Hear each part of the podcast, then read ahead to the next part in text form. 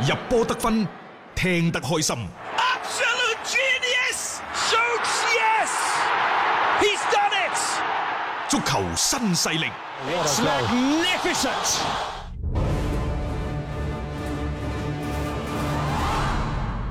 接住咧，我哋睇歐洲賽事方面，琴晚呢就係歐聯杯嘅決賽啦。大家留意啊，呢個禮拜係咁嘅。今琴晚同埋今晚呢，就歐聯打杯歐聯杯嘅決賽。啊，十六強啊，十六強十六進八。係然之後呢，就去到禮拜五。嗯。禮拜六嘅週末呢，係就打歐冠㗎咯喎。冇錯啊，呢個可以話係一個歐冠新嘅嘗試。嗯。我又唔明白點解去到週末你唔可以提早啲呢？你咪一路都想去競逐呢一個禮拜六、禮拜日嘅比賽時間嘅。我係咯而家有咁好嘅機會俾你競逐，你啊戇居居老老實實咁又放到去歐洲當地時間嘅七點八點，搞到我哋亞洲時間嘅係咯三點四點至打真係傻更之我話更。其實歐冠直情可以壓咗星期六同星期日嘅時間啦，呢個星期啊壓。翻啲黃金時間嚟打咯。咪咯，咁你歐聯杯咁多場比賽，你咪攤勻佢三四五嗰三日，你咪打晒佢咯，係嘛？即係呢啲我覺得都係可以去做嘅一個嘗試嚟嘅，因為作為呢，即係歐洲足聯本身呢，佢亦都希望咧係搶佔更加多嘅市場份額。喺時間嘅爭奪上邊，特別係週末嘅黃金時間段，如果能夠有一啲咁高水平嘅賽事，誒一啲咁有話題性嘅焦點對碰出到嚟呢，咁樣對於球迷本身或者對於賽事本身呢，亦都係一個非常之好嘅一個展現嚟㗎。係啦，咁啊講翻呢，琴晚嘅賽事啊，該贏嗰啲。好似基本上贏晒，贏唔贏得夠又另當別論咯嗯啊。啊曼聯就二比一小勝呢一個林池嗯，不過兩回合加埋人哋打咗個七比一。即係嗰啲冇咩所謂啊嘅，你唔喐我咪唔喐咯。 然之後哥本哥本哈根呢，三比零輕取個咩伊斯坦堡咩係啊伊斯坦堡嚇，係係咯咁啊另外國米呢，就一場過嘅賽事當中二比零亦都擊敗嗯咗加泰啦，啊薩克達呢，喺綜合場就三比零贏咗和夫斯堡，而家咁嘅。八強嘅歐聯杯嘅球隊產生咗四隊㗎啦，嗯曼聯、國際米蘭、哥本哈根同埋薩克達。咁半決賽嘅對陣嘅形形勢係點呢？曼聯就肯定對哥本哈根，定咗㗎啦，定咗㗎啦。嗯然之後，薩克達呢就對住啊法蘭克福同埋巴素爾嘅勝者。今晚出嚟㗎啦啊，。國際米蘭呢就會係對格嗯流以及係利華古信嘅勝者。嗯，狼隊、奧林匹克。啊誒啊奧奧運比亞高斯奧林比亞高斯嗰個之間嘅勝者呢，就會係對羅馬同埋西維爾之間嘅勝者。冇錯，啊誒，因為仲有幾場波就今晚先係進行啦，所以就打完今晚比賽呢，大家亦都知道呢個八強嘅對陣會係點樣樣嘅啊。國米呢就已經係官宣啦，啊唔係官宣，就呢一個馬洛達啦向英格蘭嘅天空體育嗰度確認呢係就話佢哋即將就簽低從曼聯租借過嚟嘅 A 山齊嗯士。嗱呢句話琴日講嘅，佢當時嘅原話講住就明天即係今日呢會有官宣嘅情況嘅，咁我哋就睇啊下簽咯。三個賽季喎，係啊，啊，然之後呢，就嗰個人工就降咗落嚟，嗯啊轉會費好似就幾乎係 零，然之後曼聯呢就慳咗一筆好貴嘅人工，嗯但係會唔會俾咗一筆簽字費俾 A 山齊士呢？因為 A 山齊士係誒應啊嗯應承減人工嘅。呃冇錯，但係我覺得你減極你都仲係有一筆嘅， 即係嗰個資金要俾佢啊。其實國米呢喺呢一場賽事當中，即係贏加泰呢場賽事當中，最難得嘅呢就盧卡古同埋艾力神兩個嘅入波。係。嗯呢個即係好重要咧，因為呢兩個點呢，亦都係阿啊干地一手一腳要即係欽點話翻嚟嘅兩個球員嚟嘅啊嚇。嗯仲有呢個干地又癲癲地嘅，佢話佢呢就 A 山齊士嘅轉會好美妙，俱樂部做咗傑出嘅工作。而家喺咁嘅情況之下，我都係覺得即係佢好似有些少凌駕俱樂部之上， 唔知點解佢而家最好就唔好講嘢。係啊，或者係講少啲人哋問，喂，你哋簽 A 山齊士咯喎，你點啊咁樣嗯啊？你話好好好，好好就多謝俱樂部對我工咁作嘅咪支得持咯，係咁咪得咯，講咁多做咩？但係佢嗰個佢嗰個意思就係、啊，俱樂部做做做咗好傑出嘅工作，好似一個老細點評啲下屬咁樣。係啊係啊，嗱聽我講係冇錯嘅，即係唉，我話呢個干地應該可以改名㗎啦，大雄。係癲地啊！啊 癲地，而家係癲癲地，即係人哋唔簽佢係掠地啊！啊係喎， 簽咗俾佢咧，佢仲係癲癲地。話呢就誒，意大利嘅媒體米蘭體育報就話呢，就誒干地即係癲地啊，掠地就同阿國米張康陽呢就達成咗和解，係 à, 話小張老闆呢就滿足阿癲地嘅嗰個引援嘅要求，啊癲癲地。嗯 就佢一次啦， 係咪咁嘅意思呢？因為現階段呢，即係可能國際米蘭亦都希望將呢件事呢，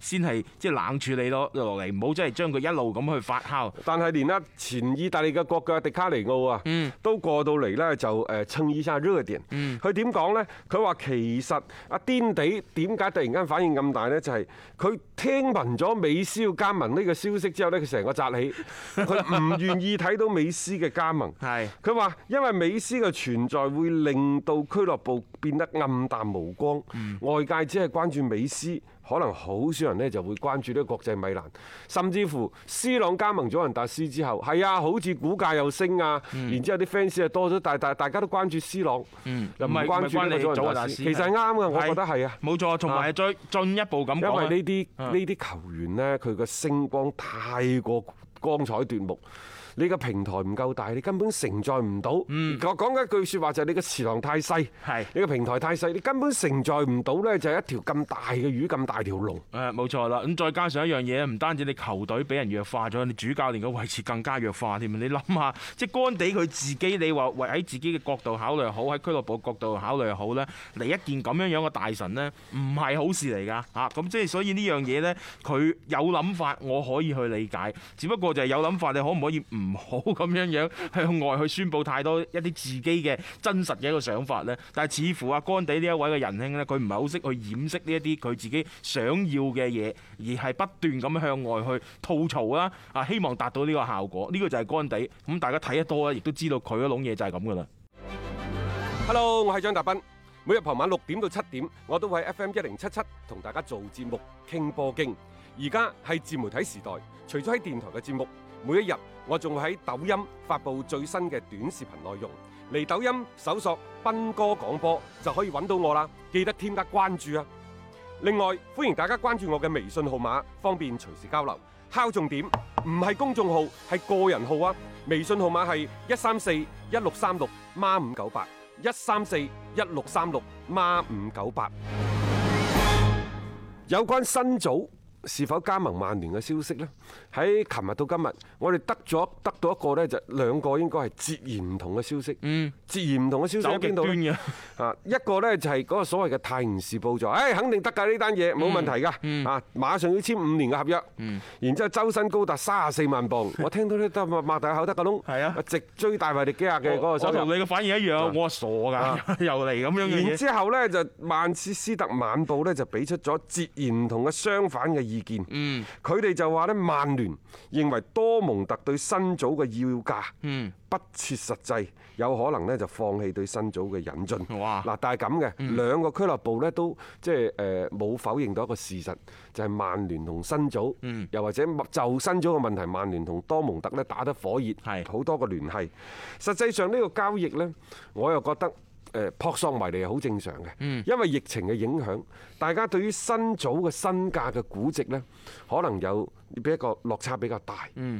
因為一方面賣嗰個肯定係想吊高嚟賣㗎啦，越貴越好嗯買嗰個就認為喂今年咁嘅情況，咁、你都知㗎啦，點可能仲有身價過億嘅球員㗎？嗯所以呢個先至係最大嘅問題。我始終覺得呢，就個人嘅待遇呢，曼聯同新組之間應該唔會有太多嘅牙齒嗯印。而家關鍵呢，卡就卡咗喺多蒙特就一點二億歐元，嗯曼聯就認為冇可能過呢一個嘅一億嘅一個億嘅，係啊好啦，咁嘅情況點樣解決呢？其實亦都非常之好解決，所以《泰晤士報》嗰度亦都分析冇嘢噶嘛，六千萬加。嗯佢呢個六千萬加呢，就第一係嗰六千萬會俾得比較大份啲，即係唔係話分幾年？佢嗯第一年就可能要俾俾四五千萬走噶啦。係然之後，其次呢，就係按照曼聯嘅成績加上去嗰個一路加彈性係好大嘅，好大嘅加到一點二億得唔得？而家睇嚟係得嘅啊，所以雙方呢就喺度傾偈。多蒙特呢就覺得誒六千萬加加到最勁嗰陣時都一點二億。啊！即係你攞咩歐冠、歐聯、歐冠嘅冠軍啊，冠軍啊然之後歐冠嘅最佳射手啊，一陣間又攞歐洲足球先生、世界足球先生，咪一路加都加到一點二億，制唔制咁樣好啦？咁如果呢度加唔上嘅或者成績冇預期當中咁好呢，可能最終嘅個嗰個轉會嘅身價，你過咗兩三年就冇㗎啦。係。咁可能就八九千嗯萬，又符合翻曼聯嘅嗰個要求。冇錯，呢、個可以大家去去傾嘅，即係關鍵就係即係點樣樣去執行啊咧。但係咁喎，按照呢一個《泰晤士報》所講呢，就話其實多蒙特誒、誒至今係未收到曼聯嘅正式嘅報價。嗯所有談判嘅聯繫都係中間引經理人喺度自己發起嘅。 喺度劃船啊， 即係大家喺度嗯即傾啊即一句講晒就吹水，呢個係慣用嘅手段嚟嘅，即係好多嘢唔一定下下去到一好入肉，佢先試探一下對方究竟個底線係點樣樣，我可以撳到個價啊碼去到邊度。按照《泰晤士報》嘅講法呢，就話曼聯同埋多蒙特會喺呢個禮拜之內正式見面，啊雙方家長見 面啊，嗯係咯然之後呢，就呢一 個誒新組嘅轉會呢，就進行一個面對面嘅即係你加談判唔咁加樣啊？我哋 我哋 羅文 定但係對於呢一個嘅誒新組加盟到底幾多人工呢？而家又又又係好多版本㗎啊呢、個就係